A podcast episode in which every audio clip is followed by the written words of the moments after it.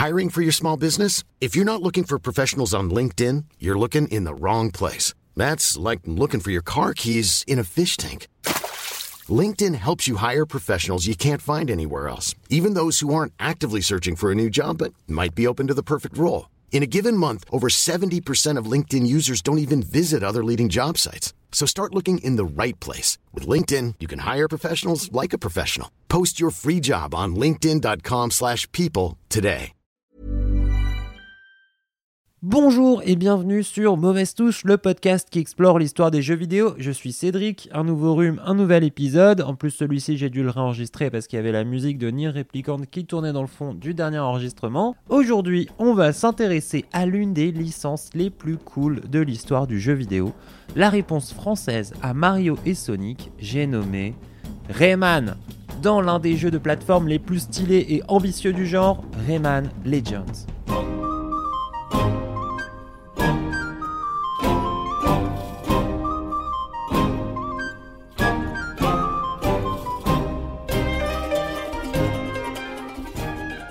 Mais prenons le temps de faire un détour aux origines. Rayman, pour ceux qui ne le connaîtraient pas, c'est un personnage iconique en fait du monde du jeu vidéo.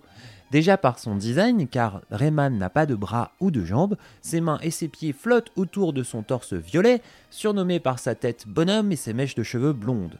Ensuite, évidemment, par son game design. La série s'est fait une spécialité du jeu de plateforme varié et exigeant, voire extrêmement difficile, que ce soit en 2D ou en 3D enfin par son univers cartoonesque, ultra riche, toujours en avance graphiquement sur son temps. Apparu en 1995 sur PlayStation et PC, le premier Rayman est un carton international qui propulse la société française Ubisoft sur le devant de la scène internationale.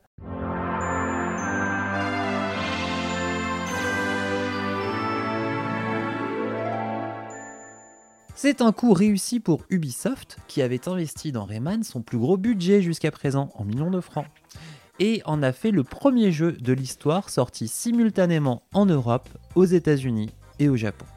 Ce premier Rayman est un énorme succès. Le jeu entre direct dans le top 10 des ventes dès sa sortie, écoulant presque 1 million d'unités en deux ans. Dix ans après sa sortie, Rayman est le jeu le plus vendu sur PlayStation à travers l'Europe, devant Tomb Raider et Gran Turismo, garantissant le rayonnement d'Ubisoft ainsi qu'une reconnaissance internationale et une paix royale en interne à son créateur Michel Ancel, également directeur créatif du jeu. Le design de Rayman est issu de ses croquis d'adolescents et la décision de faire disparaître les membres du personnage vient simultanément bah, du besoin euh, d'économiser des ressources, comme ça il n'y a pas besoin d'animer les bras et les jambes, et en plus de se laisser la liberté de les animer indépendamment pour rendre encore plus lisibles les différentes actions, comme jeter le point de Rayman, nager, tirer. Michel Ancel et le programmeur Frédéric Hood, qui est le co-créateur du personnage, décident de le nommer Rayman, d'après la technologie naissante de ray tracing utilisée pour la programmation des graphismes. L'univers du jeu est onirique, le monde de Rayman s'appelle la croisée des rêves et mélange de nombreuses influences, très inspirées des contes et légendes des nombreux pays visités par Michel Ancel durant son enfance, car son père militaire trimballait la famille Ancel autour du monde, ce qui contribue à en faire un patchwork assez marrant et touchant qui fait mouche auprès du grand public de tous les pays.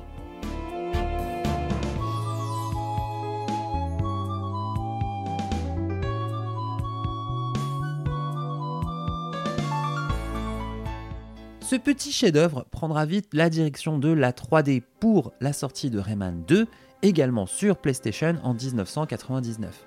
Rayman 2 garde de son prédécesseur la logique de jeu de plateforme et d'exploration. Il faut trouver toutes les cages de looms cachées à travers les 21 niveaux pour terminer le jeu à 100%.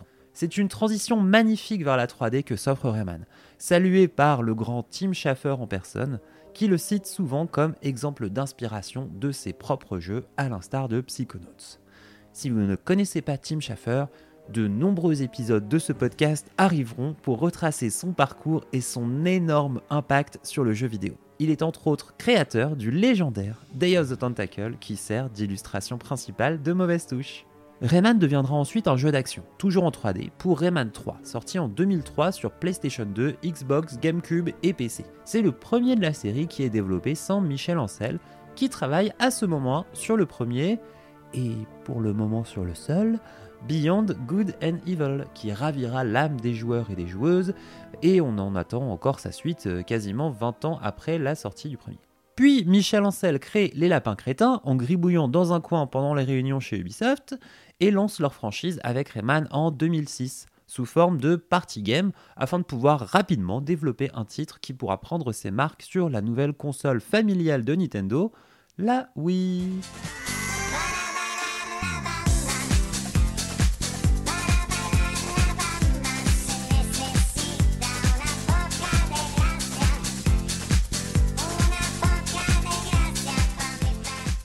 Les Lapins Crétins rencontrent un succès monstre. La même année, en 2006, Michel Ancel est décoré chevalier des arts et lettres, en même temps que Shigeru Miyamoto et Frédéric Rénal, dont on parle dans l'épisode sur Little Big Adventure. Deux personnages qui ont quand même la classe. Rayman devient un personnage secondaire de sa propre licence. Lui qui était la mascotte d'Ubisoft se fait doubler non seulement par les lapins qui s'exportent vers d'autres jeux sans lui, jusqu'à jusqu'à travailler avec le grand Mario, mais aussi par les nouvelles stars montantes d'Ubisoft. Far Cry, Splinter Cell, Assassin's Creed dès l'année suivante, Just Dance encore l'année d'après. L'heure n'est pas au beau fixe pour les platformers rigolos en 3D.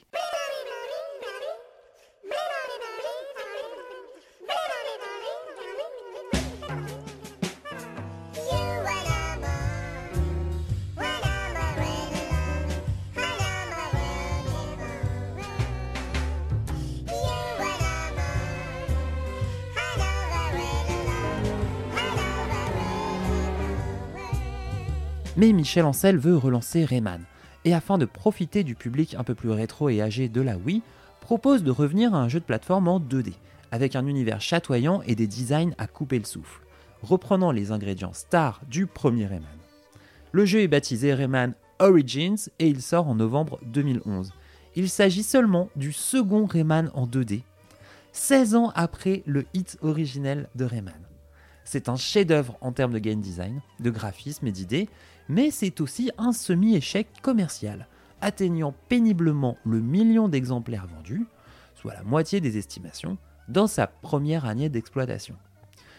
L'échec est attribué au timing difficile de la sortie, qui est très rapproché d'autres grands noms comme l'excellent Super Mario 3D Land ou de séries à succès comme Zelda, Skyward Sword, Skyward Sword, Skyward Sword, ou Skyrim.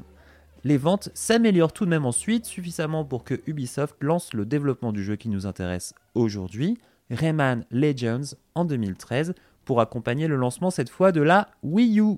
Ce long détour sur l'histoire de Rayman est important parce qu'il est symptomatique du chemin de croix traversé par de nombreuses licences qui ont brillé dans les années 90 et ont parfois été oubliées après les chocs et la rudesse de la nouvelle vague de jeux des consoles de nouvelle génération, avec l'évolution rapide de la 3D dès les années 2000. Des licences historiques comme Sonic, Alex Kidd, Mega Man, Fallout et pas mal d'autres ont eu vraiment énormément de mal à se retrouver une place dans le nouveau terrain des jeux vidéo. Rayman Legends est un chef-d'œuvre, tout simplement l'un des meilleurs jeux de plateforme de l'histoire. En 2013, il reprend toutes les bonnes recettes de son aîné Rayman Origins et les développe encore plus. L'histoire, la croisée des rêves est plongée dans un sommeil qui a duré plus d'un siècle, ce qui a permis aux nouveaux ennemis, les cauchemars, de proliférer. Cette fois-ci, les monstres sont légendaires, d'où le titre. Il y a des dragons, des crapauds géants, des monstres marins, des infâmes catcheurs mexicains, des luchadors géants. Les cauchemars ont créé leur propre monde au sein de la croisée des rêves et ont capturé tous les petits êtres à leur portée, les habitants de la croisée des rêves. Trois mécaniques de gameplay sont introduites dès le début afin de traverser les nombreux niveaux de Rayman Legends. D'abord, dans chaque niveau, on peut 1. Retrouver tous les petits êtres cachés dans les niveaux, soit 10 caches plus ou moins bien planqués qui vont vous demander d'explorer chaque recoin des stages. 2. Collecter suffisamment de looms, c'est un peu l'équivalent des pièces de Mario Bros, dans chaque niveau, ce qui va mettre à rude épreuve vos skills en termes de maniabilité afin de bien récupérer le moindre looms dans le bon ordre pour remplir cet objectif dans chaque niveau. Et 3, enfin, se la jouer speedrun en folie et réussir à terminer chaque stage en moins de 40 secondes avec différents obstacles. Une véritable épreuve de nerfs, assez jouissive lorsqu'on se surprend à sprinter, flotter, rebondir avec grâce ou pas, dans des niveaux qui sont pensés au millimètre près pour vous donner une merveilleuse sensation de flow. Trois mécaniques de base pour chaque niveau, toutes rodées et développées avec élégance et talent. Il y a quand même de quoi répondre aux papilles exigeantes de nombreux joueurs, non? À la fin de chaque monde, Rayman Legends propose également un niveau avec un boss, très orienté action et réflexe, mais finalement assez classique dans un jeu de plateforme, ainsi qu'un niveau musical qui termine chaque monde en apothéose. Il s'agit de l'un des énormes kiffs de Rayman Legends.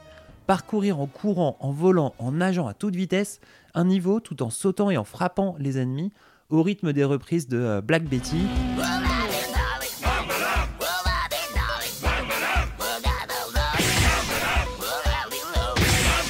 Eye of the Tiger.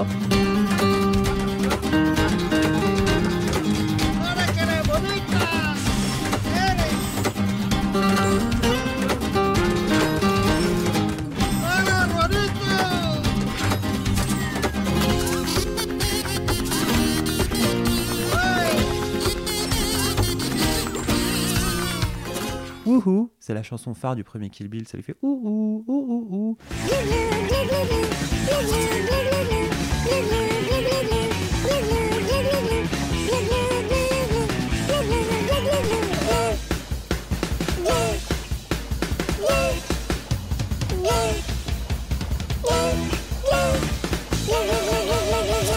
Ou antisocial de Trust. Et ouais.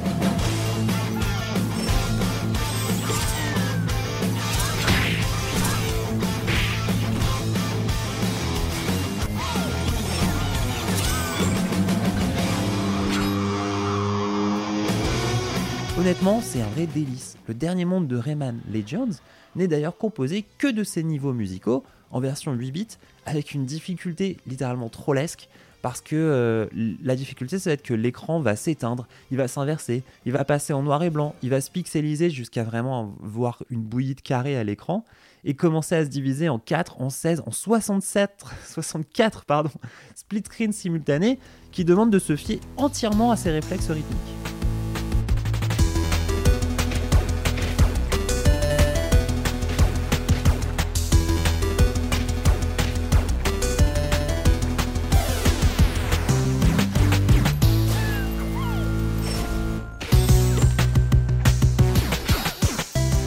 Chaque niveau terminé avec suffisamment de looms, le jeu va aussi vous offrir un ticket à gratter qui peut comporter de nombreux bonus. La possibilité de rejouer à un niveau du précédent opus, Rayman Origins, il y a pas moins de 40 niveaux bonus retravaillés qui viennent agrémenter les créations de Rayman Legends en reprenant des niveaux de Rayman's Origins, y compris toute une série de niveaux en mode shoot them up à dos de moustique volant, le moustique volant qui était le tout premier boss du tout premier Rayman, histoire de rajouter encore une mécanique de jeu à tout ça. Toutes ces mécaniques de jeu sont d'autant plus agréables qu'elles sont magnifiquement mises en avant par le moteur de jeu de Rayman, créé pour Origins, qui s'appelle le UB Art Framework. Il a été conçu spécifiquement pour faciliter l'intégration du travail des designers et des animateurs dans les jeux. Le rendu est incroyable, donnant vraiment l'impression d'un dessin animé interactif, avec des animations dans tous les sens, au premier plan, à l'arrière-plan, un dynamisme qui fait respirer tout l'univers de Rayman Legends. C'est d'ailleurs l'un des points fondamentaux du jeu, son game design a été pensé pour fonctionner avec son univers graphique. Les game designers, pendant le développement, recevaient des kits artistiques de chaque niveau et devaient penser la construction des niveaux et des mécaniques en fonction des éléments graphiques. Si le monde de la nourriture fait la part belle aux fruits, alors les game designers doivent imaginer des couloirs à l'intérieur des pastèques juteuses et des pommes pourries. Au lieu d'avoir des murs verticaux, le niveau est construit comme un enchevêtrement de tuyaux et de couteaux, plantés ici et là en fonction des besoins du jeu. L'inverse fonctionne aussi.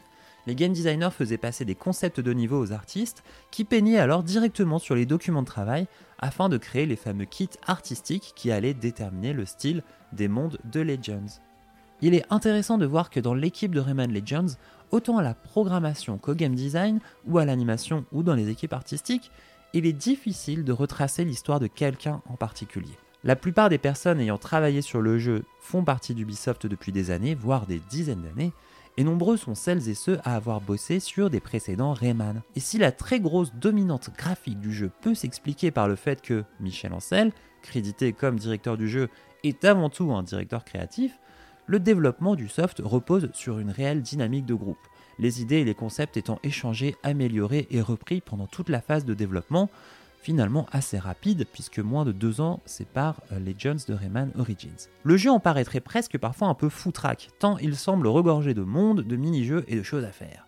Chose étrange et presque prémonitoire dans cette débauche de contenu, le joueur ou la joueuse peut même choisir de ne jamais utiliser Rayman de tout le jeu, lui préférant ses acolytes Globox, Barb ou les petits êtres. l'UbiArt Framework ne sera que très peu utilisé par Ubisoft ensuite, et jamais distribué sous licence libre comme cela était prévu à la base. Le patron d'Ubisoft, Yves Guillemot, justifie cette décision en 2019 par le fait que les outils du moteur seraient trop difficiles à utiliser. Il reste cependant régulièrement utilisé par ses créateurs du studio d'Ubisoft Montpellier. À sa sortie, Rayman Legends, malgré sa richesse et ses qualités, est un semi-échec comme Rayman's Origins. Un million d'unités vendues seulement. Cette fois-ci, c'est le faible démarrage de la Wii U qui est mis en cause, dont Legends était un jeu de sortie. Il sera heureusement adapté ensuite à de nombreuses plateformes, lui permettant année après année de regagner ses galons. Rayman Legends est également le dernier jeu complété de Michel Ancel, qui a ensuite officié de longues années au développement parallèle de Wild et Beyond Good and Evil 2, qui n'ont d'ailleurs toujours pas de date de sortie. En septembre 2020, Michel Ancel annonce publiquement sur Instagram se retirer du milieu du jeu vidéo après 30 ans de carrière chez Ubisoft afin de se consacrer à la création d'un sanctuaire pour animaux. Ce départ qui semble un peu précipité se fait sur fond d'enquête interne chez un Ubisoft qui a été récemment marqué par des révélations de harcèlement moral. Michel Ancel se défend être visé par la moindre charge, il répond de façon vivace et régulière sur son compte Instagram aux témoignages relevés à son encontre par une enquête de libération, il précise d'ailleurs que les développements de Wild et Beyond Good and Evil 2 se poursuivent déjà sans lui depuis plusieurs mois, ce qui est confirmé par les équipes. C'est une étrange fin de carrière dont on ne connaîtra sans doute pas avant longtemps les tenants et aboutissants. Peut-être qu'à l'instar de son personnage phare, Michel Ancel s'est dilué dans un projet qui a eu de moins en moins besoin de lui pour en faire quelque chose de génial, complexifiant sans doute sa relation avec les différentes équipes. Il est probable que Rayman renaîtra, un quatrième épisode en 3D serait en discussion au sein d'Ubisoft et une série de jeux mobiles Rayman de très haute facture sont sortis ces dernières années, utilisant tous d'ailleurs l'UbiArt Framework, ce qui vaut toujours le coup d'œil. Avec la retraite de son illustre parent, peut-être que Rayman entrera de plein pied dans son adolescence, porté par la vision d'une nouvelle équipe, d'un nouveau ou d'une nouvelle directrice créative qui le remettra sur le devant de la scène.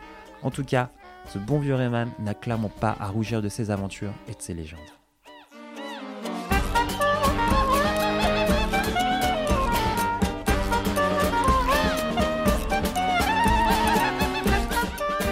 Merci d'avoir écouté ce nouvel épisode de Mauvaise Touche, j'espère qu'il vous a plu. N'hésitez pas à vous abonner, à laisser un commentaire avec 5 étoiles sur Apple Podcast, Acast ou tout autre de vos apps de podcast favorites, c'est super important. Le plein de bonnes vibes, et bye bye, à la prochaine